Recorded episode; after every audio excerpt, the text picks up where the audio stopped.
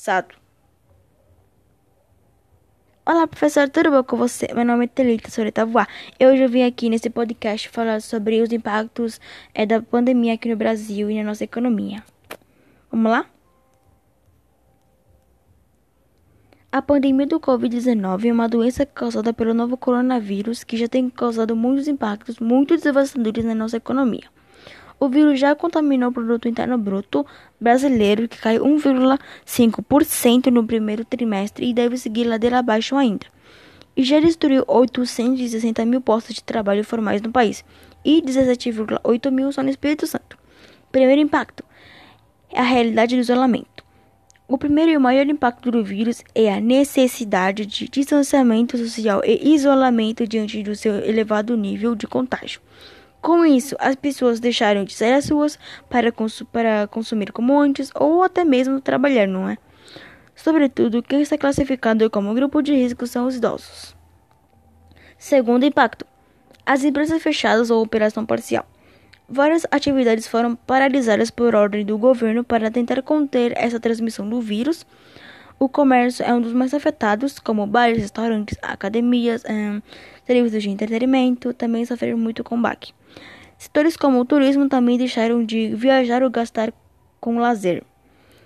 Terceiro impacto: o desemprego, suspensão de contratos e corte de jornada. Sem dinheiro para se, para se manter, as empresas iniciaram o corte de funcionários para enxaguar os gastos. Outras optaram por mecanismos legais criados pelo governo nessa crise, né?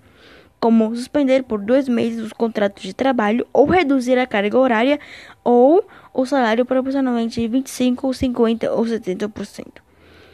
Quarta, quarto impacto: a queda na renda das famílias. Essas medidas acabam levando uma queda brusca na renda familiar, a um empobrecimento coletivo das pessoas diante da perda salarial com essas medidas, ou ainda porque são autônomos e não estão tendo como trabalhar, né? 5. Impacto. Consumo das famílias cai. A queda na renda das famílias reflete na retração do consumo delas. Essas pessoas passam a consumir menos, cortam gastos e isso afeta as empresas, que vendem e produzem menos, de forma a alimentar essa sistemática de um ciclo muito vicioso e muito ruim para a nossa querida economia.